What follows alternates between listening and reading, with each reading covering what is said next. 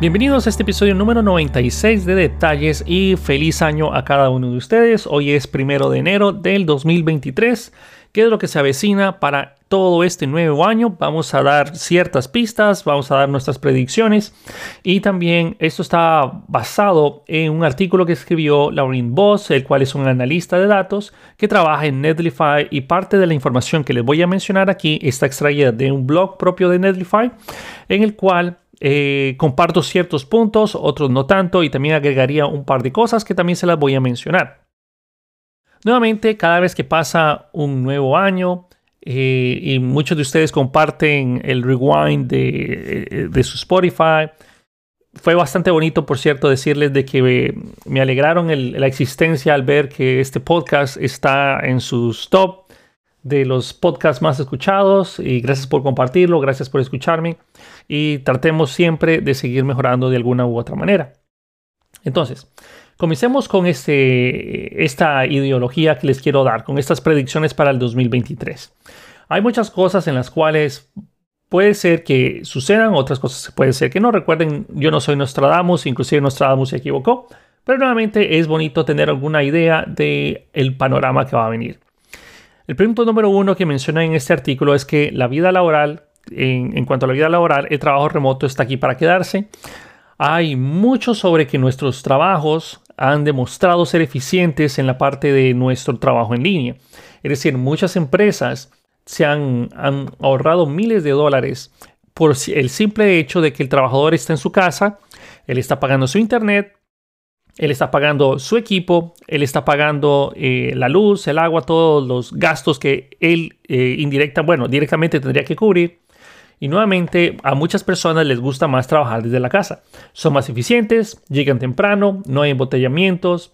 En fin, muchas personas eh, están viendo y muchos gerentes y jefes están viendo que el trabajo remoto ha sido eficaz para muchos. Claro, no es la excepción, bueno, es la excepción en algunos casos, en los cuales las personas y los jefes han dicho, no, la verdad es que prefiero tener a las personas en la oficina a pesar de que todo su trabajo podría hacerse remoto. Aunque, nuevamente, no siempre todo el trabajo de IT es remoto. Muchas organizaciones e instituciones cuentan con hardware físico al cual hay que darle mantenimiento, hay que revisarlo.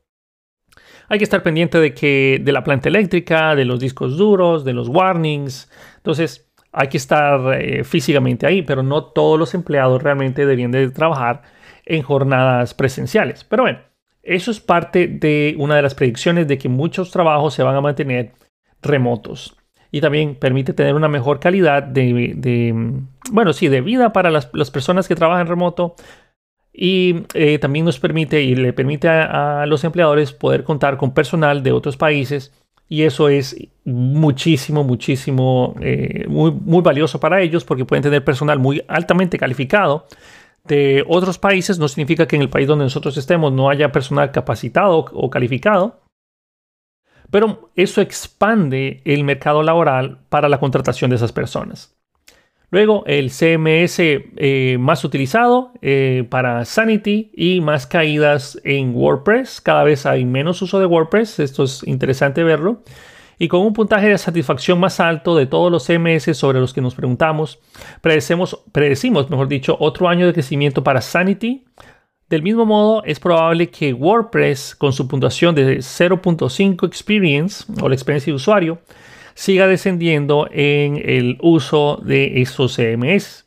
La verdad es que esto es un punto interesante porque yo desde hace muchos años estoy desconectado de WordPress y Sanity. Pero en general es bueno que la competencia se ponga más fuerte porque esto hace que las tecnologías realmente mejoren. Si no hubiera competencia, si no hubiera un mercado en el cual dos o más competidores estuvieran peleando la batuta, no habría mejoras o las mejoras serían insignificantes. Entonces, nuevamente, qué bien por Sanity y ojalá esto haga que WordPress recapacite y siga mejorando. En la parte de lenguajes es otro año para TypeScript, otro se, apunta a ser un mejor año para TypeScript. Muchas personas se han dado cuenta poco a poco de los beneficios de trabajar con TypeScript. Esta es una apuesta segura. TypeScript ha estado creciendo constantemente durante los últimos 5 o 6 años y creemos que esta tendencia se va a mantener. En lo personal, pocas, pocas veces en las cuales una persona ha estado trabajando con TypeScript y realmente le ha, eh, lo ha usado con ánimo productivo muy pocas personas deciden regresar a trabajar con Vanilla JavaScript o eh, el framework o librería que usan sin TypeScript. Principalmente el, motivo por el cual TypeScript ha ido creciendo tanto es la estabilidad que ha tenido y los pocos breaking changes que ha introducido. TypeScript es, al igual que JavaScript, es un, eh, bueno, TypeScript es un superset, pero a lo que me refiero es que incluye o introduce muy pocos breaking changes a lo largo del tiempo. Es decir, todavía en estas alturas nosotros podemos hacer aplicaciones con VAR y todavía a estas alturas nosotros podemos seguir utilizando el estándar de ECMAScript 5 y todavía otros estándares de ECMAScript, todavía muchas cosas son soportadas, pero ya estamos hablando de 20, 25 años atrás y todavía esas cosas siguen siendo funcionales hoy en día. Lo mismo pasa con TypeScript, aunque si bien es cierto, eh, más de uno podría decir, bueno, pero ¿para qué viene uno acarreando tantas cosas viejas? La ventaja de TypeScript es que el producto del mismo no viene abultado con características viejas. Lo que ustedes utilicen actualmente de TypeScript perfectamente puede usar todas las características modernas y TypeScript se va a encargar de hacer el soporte del mismo. Es decir, a diferencia de otros lenguajes, por ejemplo, o librerías, por ejemplo, en los cuales ustedes tienen el soporte de todo el código viejo, es decir, ah, bueno, vamos a darle soporte a React 19, 18, 17, 16 y así para abajo, digámosle. Entonces todo eso sigue aportando el peso de, ese, de esa librería. Eso no sucede con TypeScript, lo cual eh, ha permitido poder mantener esa actualización e introducir muy pocos breaking changes a lo largo de su existencia. Nuevamente, eh, yo al inicio tenía mis dudas con TypeScript pero desde que lo empecé a utilizar así fuertemente, la verdad es que yo no quiero echarme para atrás. Luego vamos con modelos de componentes. React seguirá creciendo, es decir, eh, no, no vemos que esto vaya a desistir. Usualmente cuando la tendencia es tan marcada como la de React de que siga creciendo, siga creciendo, siga creciendo, lo, más probable es que siga así. Esta es una de las eh, predicciones más arriesgadas que menciona eh, Laurin Boss, de aquí en, bueno, de ahí de Netlify. React tiene una participación en el mercado del 71%, un nivel casi sin precedentes, es el contendor más fuerte que, hay en cuanto a desarrollo de, aplicaciones en general, porque React permite hacer todo, tanto backend, frontend como aplicaciones móviles. Next está creciendo muchísimo, que ese es el siguiente punto que ya vamos a hablar, pero eh, no me estoy adelantando. Es tentador suponer que eventualmente incluso React será reemplazado por algún modelo de, o algún tipo de librería, algún nuevo framework, que esto es interesante, que posiblemente esa tecnología ya esté, tal vez ya está liberada, tal vez ya está o está en, fase alfa o beta, puede ser algo así, pero posiblemente este todavía siga siendo otro año en el cual React va a seguir creciendo sin precedentes. React es una tecnología que, si bien es cierto, no es perfecta, si bien es cierto, a veces el código no es el más elegante o más bonito del mundo, pero es sumamente rápido, eficiente y muchas personas lo quieren porque cuando ya lo, lo dominan, es muy fácil hacer todo lo que uno quiere. Es muy fácil pasarse a, trabajar con Next y hacer las aplicaciones del lado del servidor. Es muy fácil pasarse a React Native y seguirlo utilizando. Es muy fácil pasar o utilizarlo ya en, las aplicaciones web o es muy fácil usar Electron para crear las aplicaciones ya, em, o sea, las aplicaciones de desktop.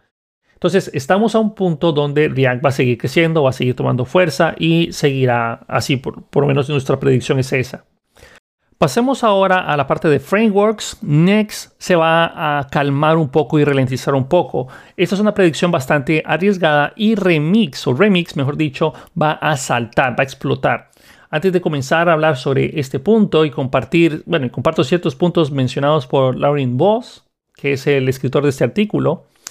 Uno de los puntos interesantes es que Next ha crecido muchísimo en los últimos años. El año pasado liberó con su Next 13 muchas características que llamaron la atención, entre ellas TurboPack, y qué bueno que lo mencionan porque eh, la predicción también mía en lo personal es que este 2023 va a ser el año de TurboPack.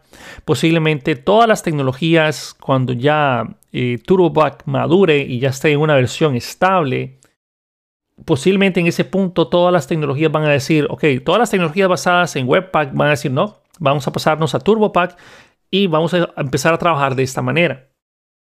Luego, eh, eh, el artículo también menciona que, propiamente Next se va a ralentizar un poco. Si bien es cierto, muchas personas están utilizando más Next, pero no, no se cree que en el 2023 Next vaya a tener más cambios así llamativos como lo que sucedió a finales del año pasado. En cambio, Remix, que es el competidor directo de Next, sí va a empezar a explotar. De hecho, ha crecido muchísimo Remix desde que Shopify lo compró y al ser, bueno, parte de Shopify, tiene una cantidad de recursos para que pueda seguir mejorando y seguirse usando y va a explotar en el mercado posiblemente para este 2023.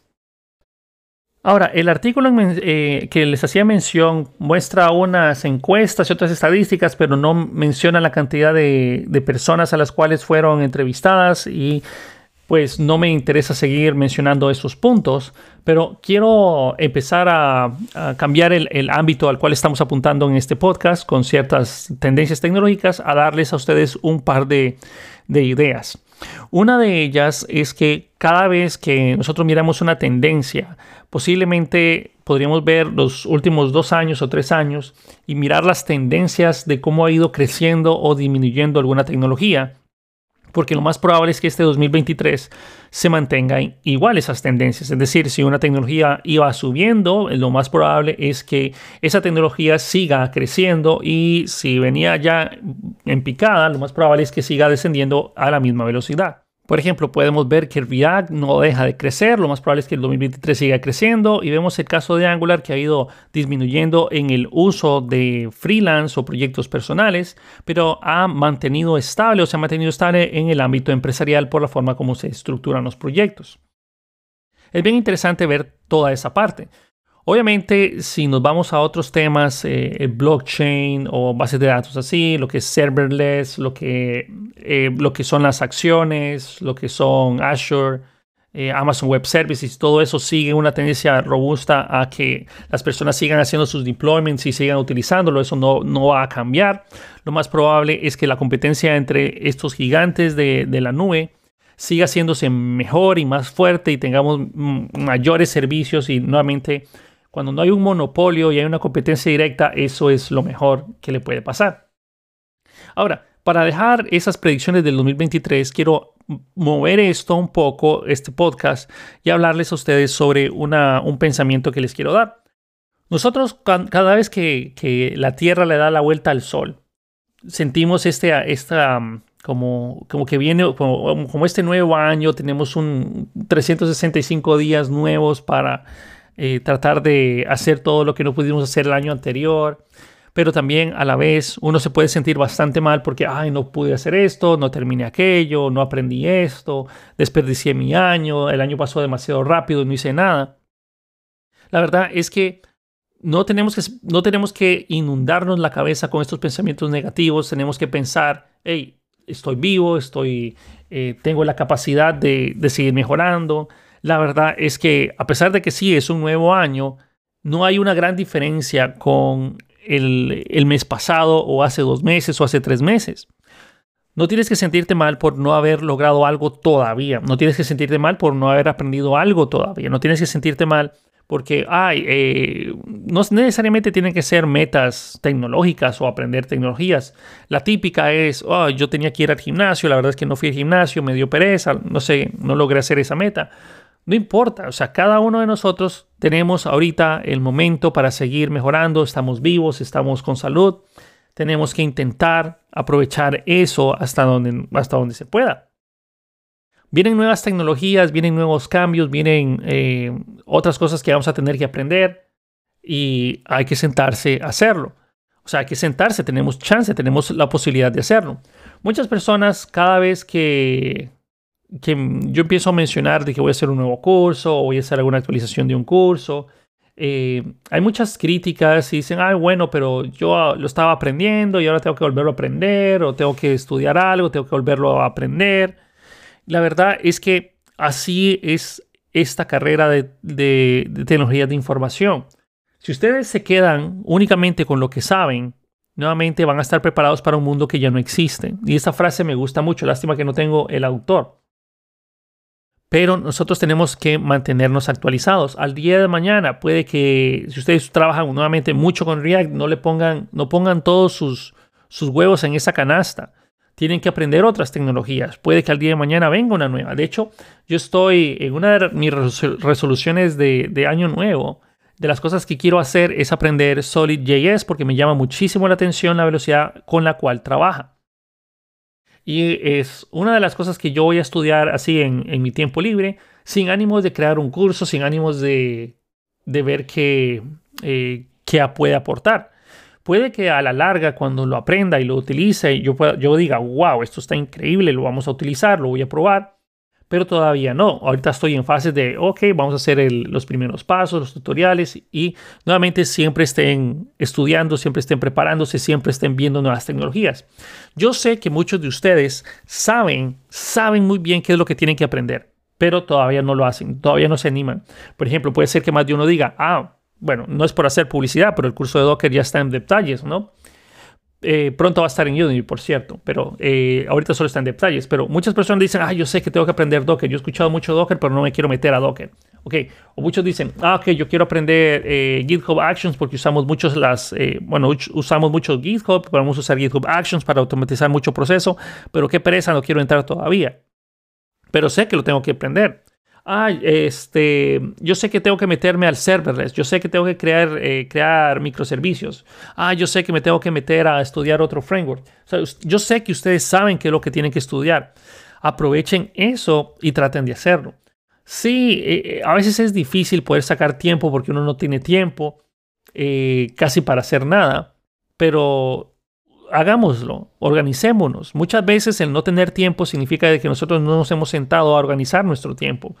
Porque puede ser que ustedes puedan hacer una o dos tareas de manera simultánea. Es decir, eh, voy a ponerme a estudiar esto, o sea, esta, nueva tecnología, pero a la vez yo, yo también tengo un rato en el cual veo YouTube. Entonces, ¿por qué no junto esas dos cosas y pues puedo ganar un tiempo libre o poder dedicar más tiempo a alguna actividad que me gusta? Si bien es cierto, tampoco les pido de que pasemos estudiando todo el tiempo porque hay que vivir, hay que relajarse y todo lo demás pero en el tiempo que nosotros dedicamos para aprender, para estudiar, tratemos de dedicarlo lo más, eh, lo más fuertemente posible.